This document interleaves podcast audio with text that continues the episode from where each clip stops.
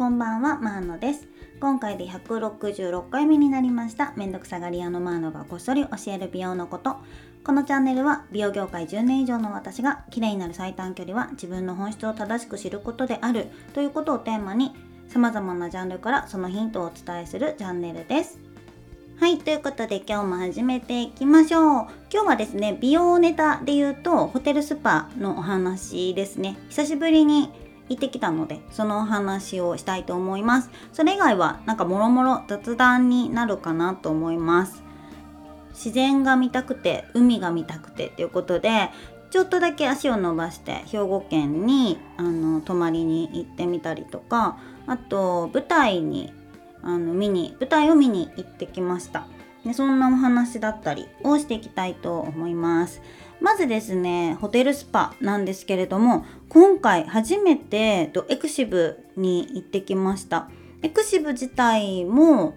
初めてか2回目ぐらいかな。本当あんま行ったことがなくてお友達があの会員会員っていうんですか？あのなので、えっと、行ったんですけれども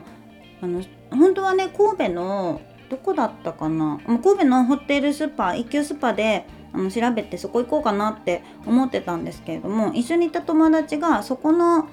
あのオイルトリートメントじゃないんですけど別のトリートメントを受けたことがあってまあそんなにだったよみたいな感じだったんですよ。なので別のとこにしようって言って提案してくれたのがエクシブだったんですね。で、えーと、泊まってたのがエクシブに泊まってたんじゃなくて海を見たかったので舞妓のあの明石海峡大橋のねとこにあるホテルに泊まってたんですけれどもそこで海を見ながら本当はもうほんと舞妓のねすぐ近くであのエステ行こうとしてたんですけどなんかそこから有馬離宮にあの次の日移動して海から山に移動してからとランチとホテルスパを受けてきました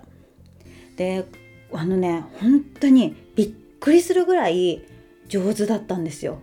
なんか私あの一元さんのホテルスパでこんなに上手だなっていや上手だなとかっていう言葉すらちょっと軽く聞こえてしまうというかなんか失礼だなって思ってしまうぐらいプロでしたね。なんか施術はもちろんなんですけれどもそのいろんな対応だったりとか声かけのタイミングだったりそのトーンだったりもうね全てが完璧でした。で私はもうあのあんまり施術前も施術中もお話しせずにもう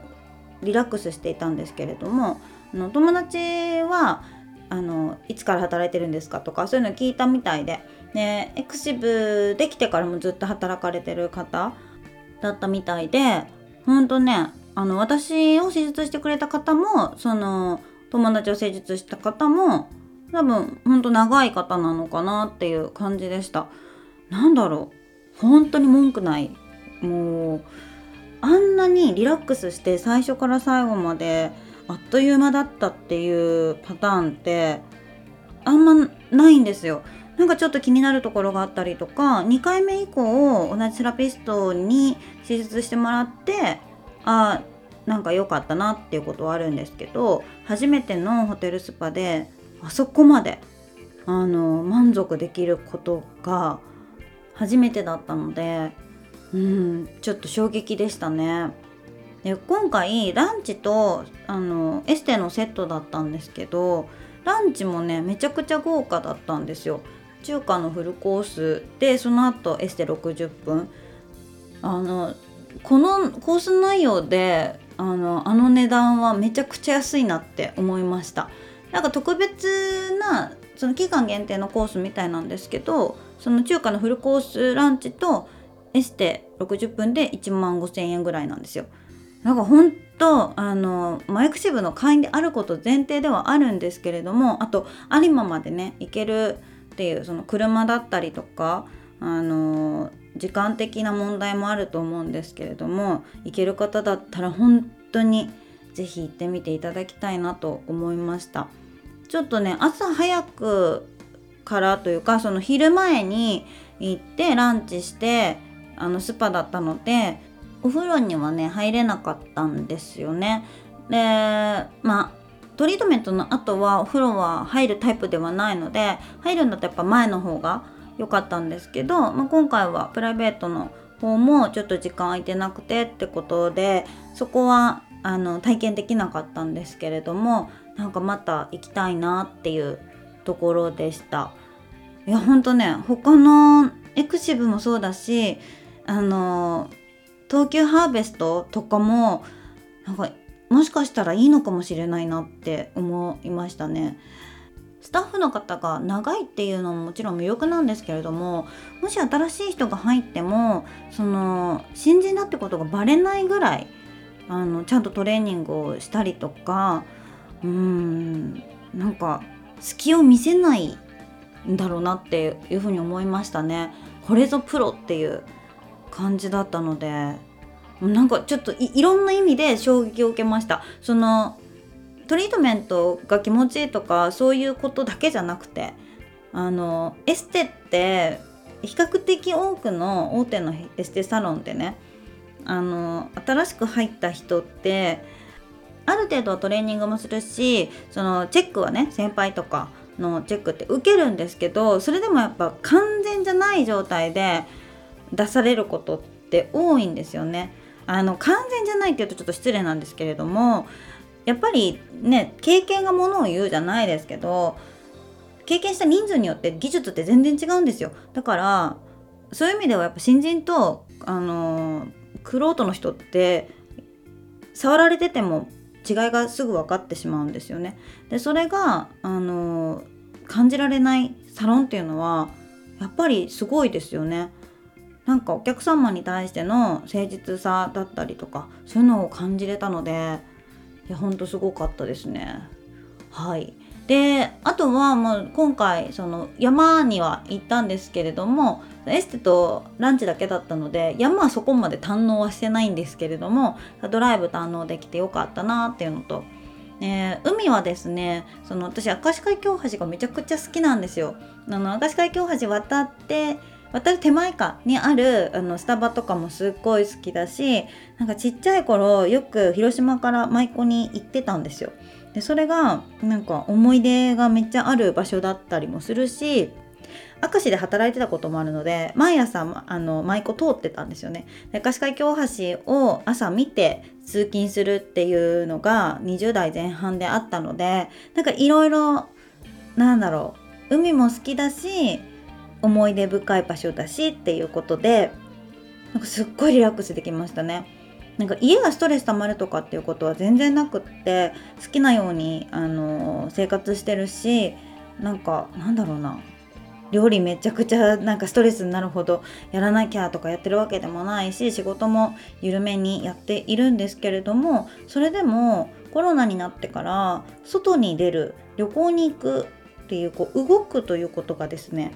かなり減ったんですよね。で私はあのアイルベーダーでいうとバータ体質だしその先生術で見てもその風の性質っていうのがすごく強いんですよ。なので動いていることによってあのやる気が出たりモチベーションが上がったりとかいろんな発見だったり出会いだったりっていうのがあるのでなんか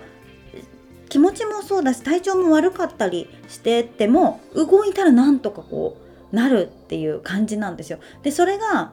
滞ってしまっててどちらかというとカパのね性質の方が強く出てしまってたので今回こう動くことによってかなりその風がシューって通った感じがしてですね。めちゃくちゃなんか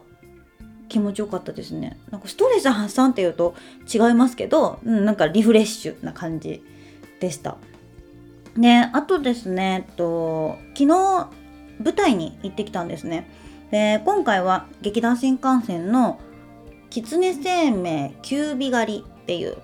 演目行ってきました。メインキャストはですね中村智也と向井治。で陰陽師の話なのでこの2人が陰陽師役。で狐役で吉岡里帆と,、えーと、早乙女ゆき早乙女ゆきは早乙女太一の弟です。であとが流星涼くんとえっ、といつもの劇団新幹線の団員さんたち。メインはあの高田聖子さんとか千葉哲也さんだったりとかだったんですけれども。中島和樹さんが作で演出が井上秀則さんということで井上歌舞伎のあの演目だったんですね。私の好きな舞台は大体井上歌舞伎なんですよ。この時代劇系だし着物系だし。で話が意外と分かりやすかった。かな？劇団新幹線の舞台ってちょっとうんと作り込まれすぎてて一回じゃ理解できないこととかも多かったりするんですけれども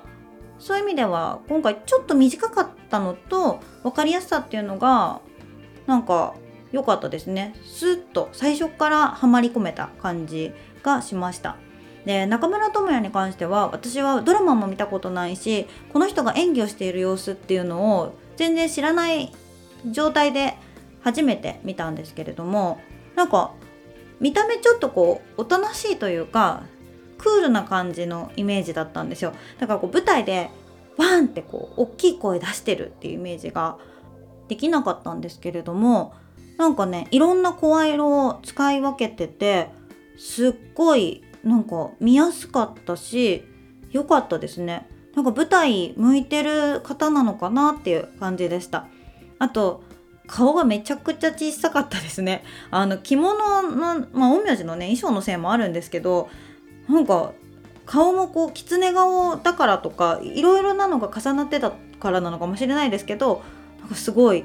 顔小さっていう感じでした。であと吉岡里帆は私知らなくて直前で調べたんですけどグラビアアイドルで女優もやってる？なんかそれかアイドルから女優になったのか分かんないけどでもそういう感じでこうなんだろうな。舞台に慣れてない感じなのかなと思いきやめっちゃ舞台慣れしててなんか負けてなかったです。よかったなって思いました。アイドル感とかがすごい出てるわけでもないし。で早乙女ゆきとのこうなんかペアな感じの役だったんですけれどもで早乙女ゆきもあの縦の見せどころもしっかりあるしおちゃらけの部分もあるしいつもは早乙女太一と一緒のスジャクの舞台しか私は見ていないんですけれどもゆきくんだけが出てる舞台も新鮮で良かったですね。帰りにあのと後ろか後ろの人が早乙女ゆきめっちゃかっこよかった今回の舞台でもう私の中でピカイチやわあの人みたいな感想をね言ってる方がいてね。それがなんかすっごい嬉しくて。朱雀の舞台だとこうゆきくんのファンももちろんいるしそういうコメントっていう人いるんですけど劇団新幹線の舞台でそれを言ってる人がいるっていうのがなんかねすっごいこう嬉しかったです。まあ、何様やって感じなんですけどね。結構ね今回はほんと見どころたくさんだしキャストも豪華なので大阪公演が11日までで当日券もあるのでなんか行ける方はねぜひぜひちょっと当日券取れれば行ってみてもいいんじゃないかなと思いました。でね次春公演あの井上歌舞伎の次の舞台が3月にあるんですけどそれはコロナで延期になってた演目で福士蒼汰と松雪靖子がメインなのでこれもまためちゃくちゃ楽しみですね。チケットが取れることを祈って。今年はですね2回新幹線見て、えーと、ライブ合わせたら3回目。なんか全部ねオリックス劇場なので本当オリックス劇場にしか行ってないんですけれどもやっぱり生の舞台っていいなって思いました。まあそれこそね GACKT のライブなんて GACKT が倒れるちょっと前にあったので次ねいつ聞けるのかな生の声っていう感じですけどあのあの時あの瞬間が本当にあそこにいる人たちにしかわからないこう雰囲気だったりとかもちろんトークだったり音だったり舞台だとあの噛んだりとかね今回中村智也も一瞬噛んでましたけどそういうのとかあの前のドクロ城の時とかだと一回太一がくしゃみしたりとかしてたんですよねそういうなんかその日しか味わえないことっていうのが面白いし思い出になるだから映像になる作品ってその映像でも見ていたいので映像は欲しいんですけどやっぱり生っていいよなって思いましたね。なんかライブに結構な頻度で行ってる時は逆にこの生の大切さっていうのがちょっとボケてくるというかありがたみがなくなってきたりするんですけどこの年間3回とか4回ぐらい行くっていうのがなんかちょうどいいのかなとも思いました。なんかこのエンタメがインドにいる時になかったことでやっぱり途中すごいストレスが溜まっていたのでなんか私は本当ガクトが好きなのでガクトのライブに行けないことがストレスになるとかなんか寂しいんじゃないのっていうふうに言われることが多いんですけど実はそうじゃなくってガクトのライブに行くということをあのなんだろう理由にしていろんな場所日本全国に行けることが楽しかったりとか仕事を理由にいろんな場所に行けるっていうことが楽しかったりするんですよね。だからそれがなければ旅行に自分で行くとかそのライブじゃなくても舞台に行くとかなんかその動きがあるっていうことがすごく大事で。でそれってなんか気づいてる人と気づいてない人がいるんですよね。だからカラオケに行くのが好きな人もいれば声を出すっていうことがストレス発散になるっていう人もいるんですよ。そういう意味で自分の気の流れを良くするベストな方法っていうのはその追求していくと一つじゃない。ライブに行けないからじゃなくて別のところにその気の流れを良くする方法があったりするんですよね。なのでコロナで飲みに行けないとかあの人と話せないとかっていうその一番手前の欲求を満たせないことでストレスが溜まってる人っていうのはその奥に隠されてる本当の自分の欲求っていうのを満たすことを別で探すっていうのもすごく大切なことなんじゃないかなと思いました。もうこの1週間だけで盛りだくさんなあのイベントがですねあって大満足なんですが明日はとこの前ねちょっと予告しましたけれどもの品川美容外科クリニックでエラボトックスと眉間と鼻根のボトックス。そしてトーニングかハイフか。